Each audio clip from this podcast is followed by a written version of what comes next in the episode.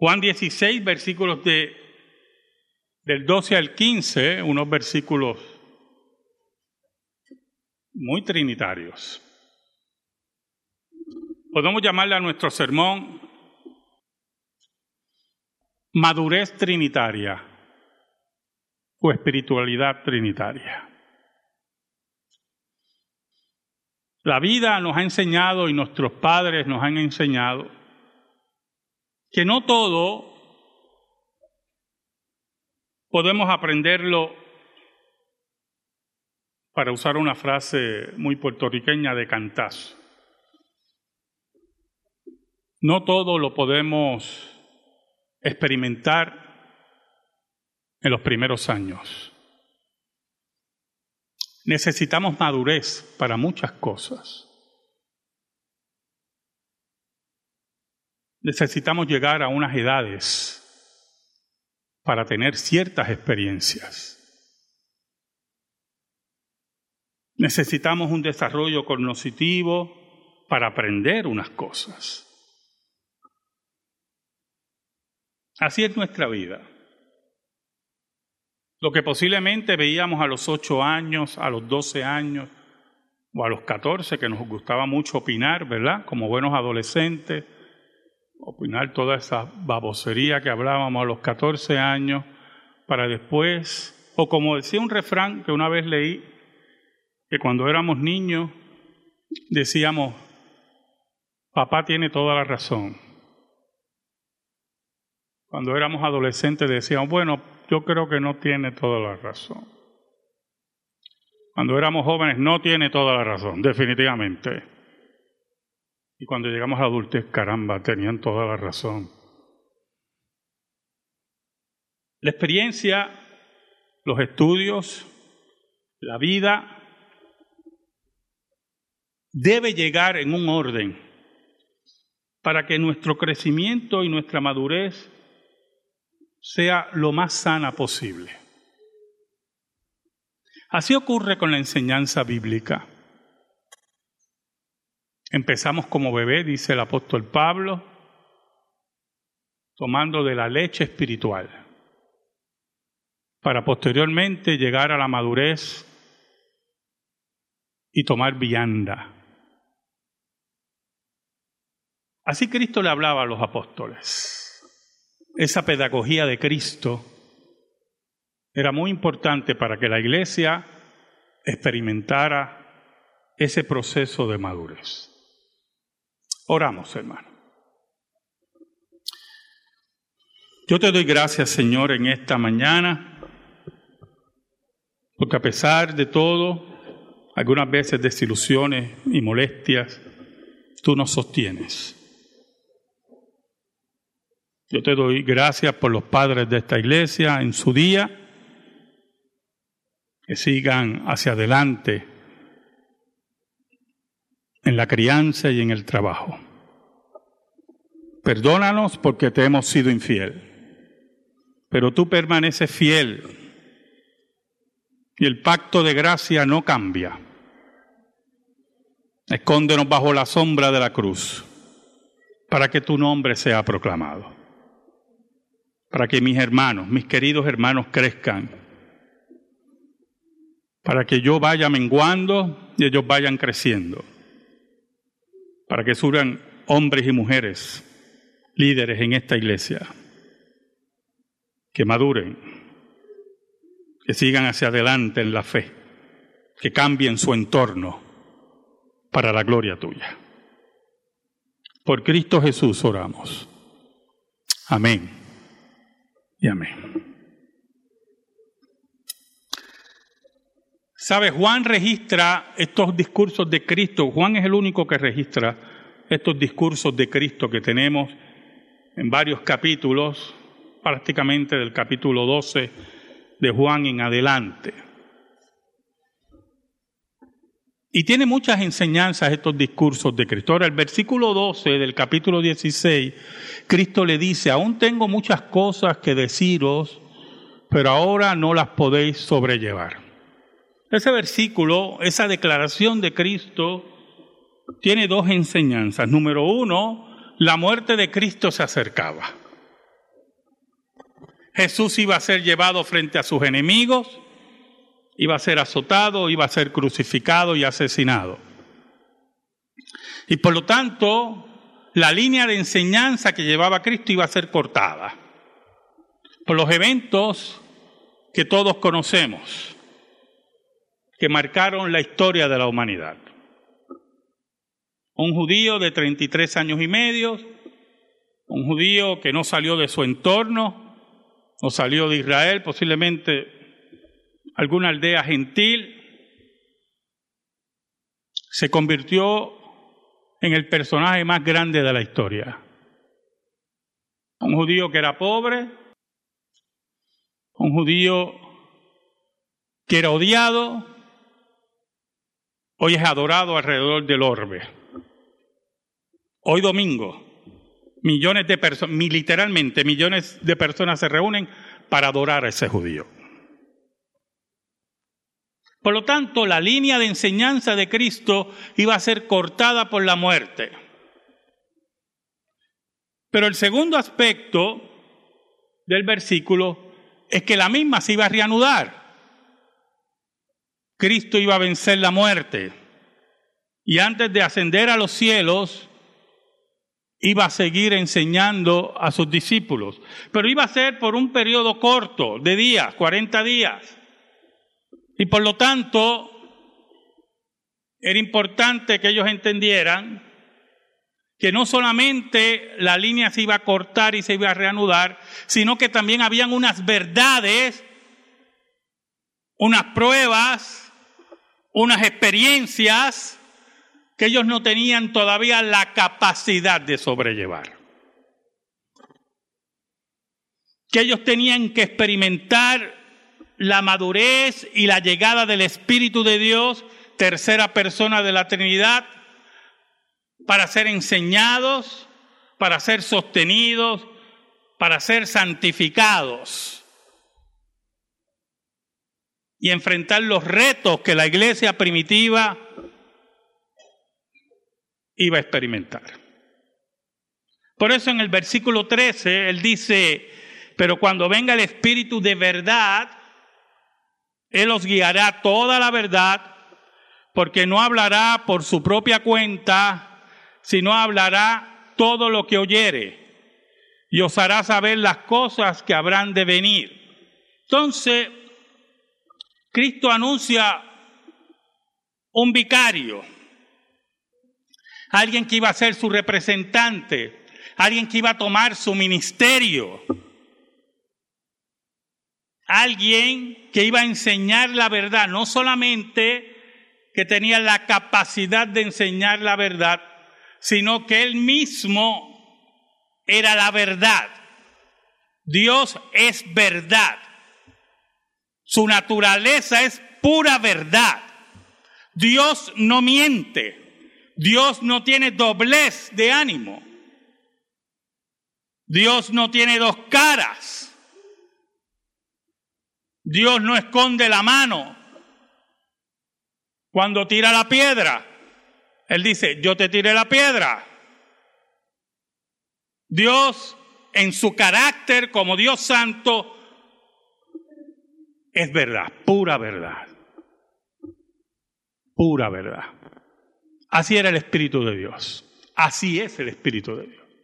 Por lo tanto, cuando Cristo dice, pero cuando venga el Espíritu de verdad, aquel en el cual ustedes pueden confiar plenamente, número uno, Él los guiará a toda la verdad.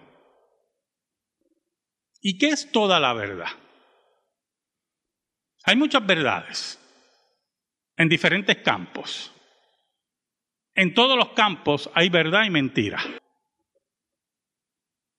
aún en muchos campos técnicos, hay verdad y mentira. Y sin entrar en mucho detalle, si nos vamos al campo religioso, teológico, lo que nos quiere decir Cristo es que el Espíritu de Dios iba a enseñar toda verdad espiritual. Todo lo que enseñara el Espíritu de Dios era real y una verdad espiritual que no podía ser cuestionada. Ahora, el segundo punto es muy interesante, porque Cristo dice, porque no hablará por su propia cuenta. El Espíritu de Dios no trabajará independiente, no trabajará fuera del ámbito trinitario. No estamos hablando de una competencia entre dioses, como si esto fuera un panteón de dioses, como los vemos en las películas o los narran la mitología griega, y cada dios tiene una competencia con otro dios. Eso no es una realidad en el mundo trinitario. La Trinidad trabaja en armonía. Por eso dice que no hablará por su propia cuenta.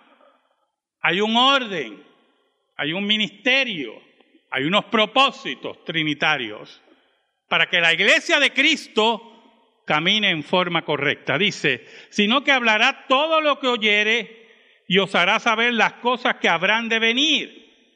Y aquí entra un fenómeno importante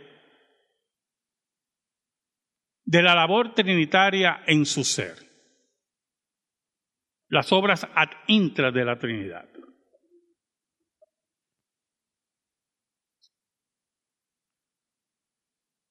Si usted ve, no solamente el Espíritu de Dios va a enseñar a la iglesia, sino que el Espíritu de Dios va a anunciar a la iglesia lo que ha de venir, dice.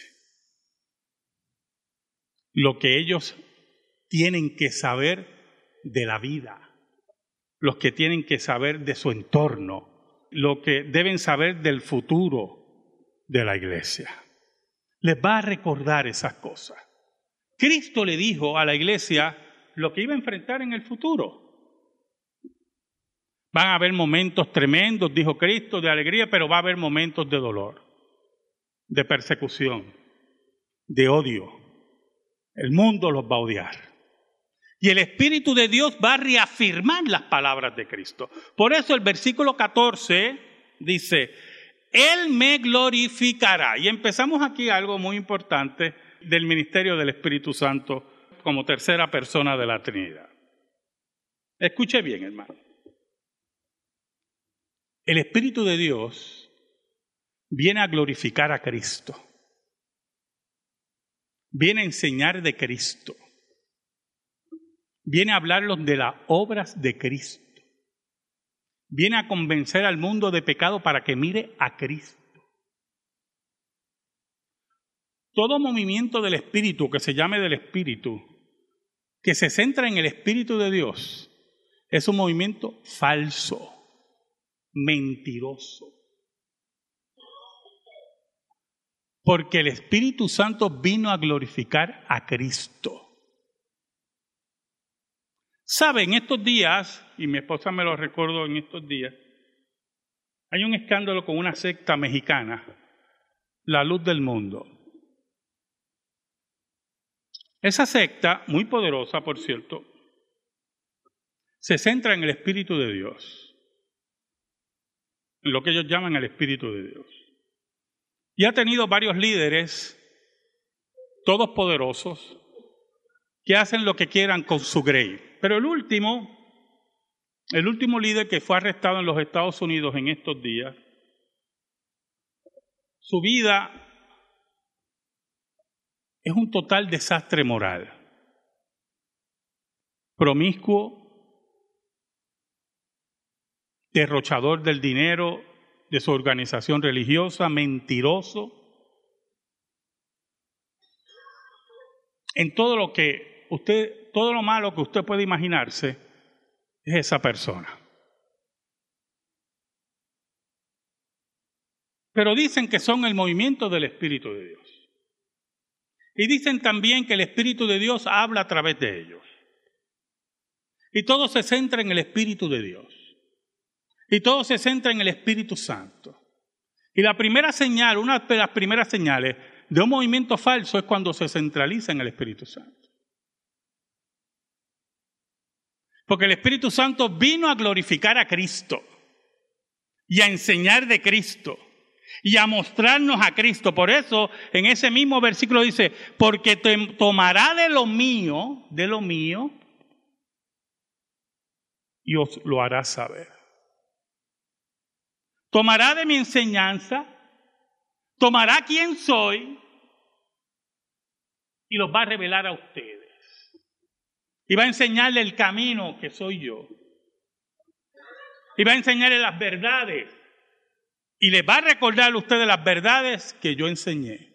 Porque tomará de lo mío. ¿Sabe? Y cuando usted ve el derrotero de la iglesia cristiana en el Nuevo Testamento y las declaraciones de los apóstoles y las enseñanzas de los apóstoles, todo está centrado en Cristo. Todo es para glorificar a Cristo.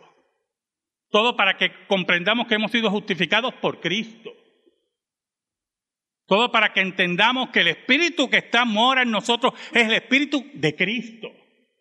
Como dice el apóstol Pablo. Es como dice el apóstol Juan en Apocalipsis. Yo estaba en el Espíritu cuando recibí la revelación de Jesucristo. Y esa revelación de Jesucristo, yo estando en el Espíritu, lo que hace es mirar la gloria de Cristo y glorificar a Cristo. Y cuando se escribe a las siete iglesias de Apocalipsis, empieza, dígale al ángel de la iglesia. Así empiezan las siete mensajes de. Ese es bien interesante, hermano. Aquí está el testigo fiel. Aquí está el principio de la creación de Dios. Aquí está el que tiene ojos como llamas de fuego. Y usted dirá, muy bien, pastor, y cada carta a las iglesias en Apocalipsis termina. El que tenga oído, oiga lo que el Espíritu dice a la iglesia. Ese fue el Espíritu que señalaba a Cristo en Apocalipsis. El Espíritu que nos lleva a glorificar a Cristo el Espíritu que nos hace doblar las rodillas ante Cristo y no a ningún hombre que dice que habla por el Espíritu de Dios o a nombre del Espíritu de Dios. O que la boca que él dice es que el Espíritu de Dios está hablando a la iglesia. Y que nos viene y nos dice que glorifiquemos al Espíritu de Dios. Y nos olvidemos de Cristo. Y nos olvidemos de su nombre cuando Él vino a glorificar a Cristo, porque Él vino a tomar de lo de Él.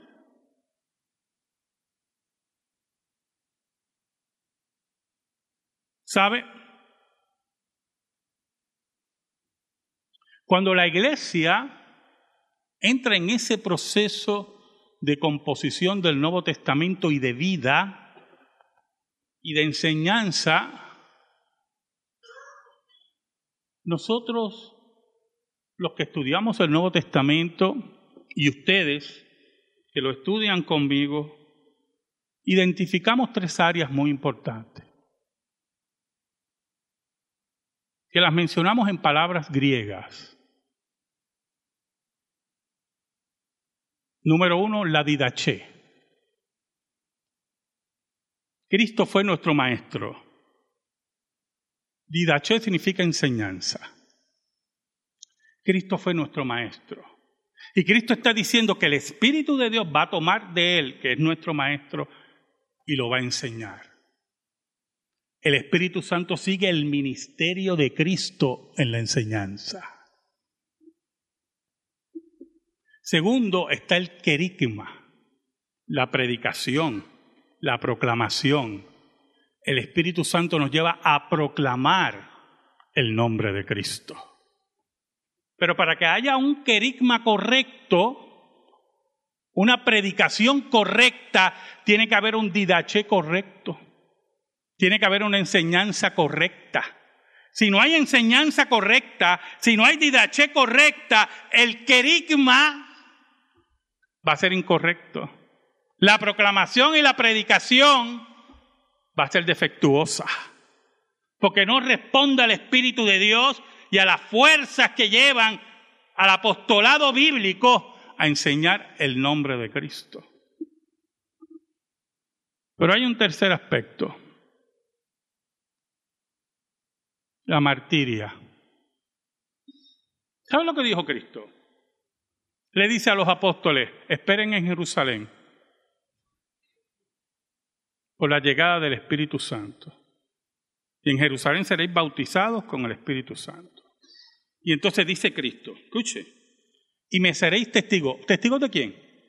De Cristo. Cuando llegue el bautismo del Espíritu Santo, me seréis testigos. ¿Testigos de quién? De Cristo. ¿Sabe la palabra testigo ahí? Mártir. Seréis mártires. ¿De quién? ¿Del Espíritu Santo? No, de Cristo. Y me seréis testigos, me seréis mártires aquí en Jerusalén, en Judea, bueno, hasta el fin del mundo. Por eso que aquel que no ha recibido la enseñanza del Espíritu de Dios, el querigma del Espíritu de Dios, no puede ser mártir. No tiene la fuerza de ser mártir. No tiene la fortaleza del Espíritu de Dios para enfrentar el martirio. Porque está centralizado en Él. Está centralizado en algo que la Biblia reprocha. Ahora, cuando dice ahí que tomará de lo mío y os lo hará saber, mire cómo dice el versículo 15. Todo lo que tiene el Padre, primera persona de la Trinidad, es mío. Por lo tanto, lo que toma el Espíritu de Dios, lo que oye el Espíritu de Dios de Cristo, es lo que oye y toma Cristo del Padre. La unidad increíble de la Trinidad, no solamente en propósito, sino en esencia, porque solamente usted puede tener lo del Padre si es Dios. Por eso dice Cristo, todo lo que tiene el Padre es mío. Piensa, hermano, conmigo. Sea campechano como yo. Baje aquí a la tierra y váyase a la plaza pública de Río Piedra. Allí frente a la iglesia, no sé cuál es la devoción de esa iglesia. A la catedral de Río Piedras. Piense como yo. Yo me paro allí y digo, todo lo que Dios tiene es mío.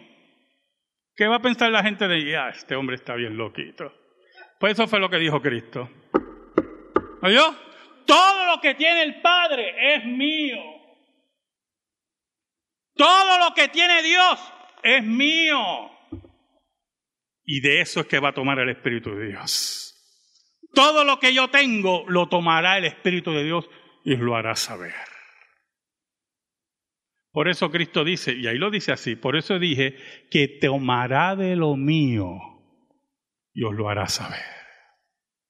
¿Sabe, hermano? Cuando la iglesia camina, después del bautismo del Espíritu Santo en Pentecostés, es la iglesia que entra en el proceso de madurez. El libro de los Hechos nos muestra cómo esa iglesia, con problemas, con caídas, con triunfos, eh, va entrando en ese proceso de madurez trinitaria que va entendiendo el camino de Dios, que va enseñando el camino de Dios, que va expandiendo el camino de Dios.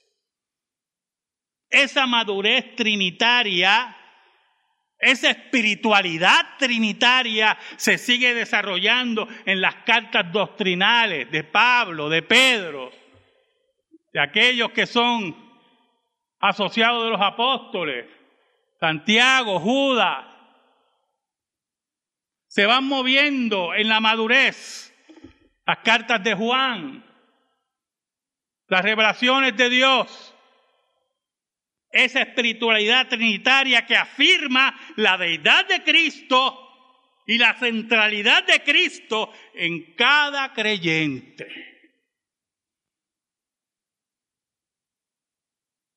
¿Sabe algo, hermano? Esa espiritualidad trinitaria nos muestra los pies de barro de la iglesia. Nos habla de una iglesia tremenda como Filadelfia, en las cartas a las iglesias, y nos habla de una iglesia mundana, impía y apóstata como la Odisea. Nos habla de las terribles pruebas de la iglesia con el imperio romano. Nos habla en Apocalipsis del dolor de la iglesia y los mártires clamando a Dios su recompensa. Nos habla, hermano, como dice Jesucristo, que el Espíritu de Dios nos va a decir el porvenir. Que al final porque lo bueno de esta película es que sabemos el final. Que la iglesia triunfará. Que al final, escuche, como dicen los muchachos, ganamos. Amén. Gracias te damos, Señor. Y te pido, Señor, en el nombre de Jesús, que tu palabra sea sembrada en nuestro corazón tu verdad trinitaria y en el pecho de tu iglesia. En el nombre de Jesús. Amén. Amén. Estamos en silencio.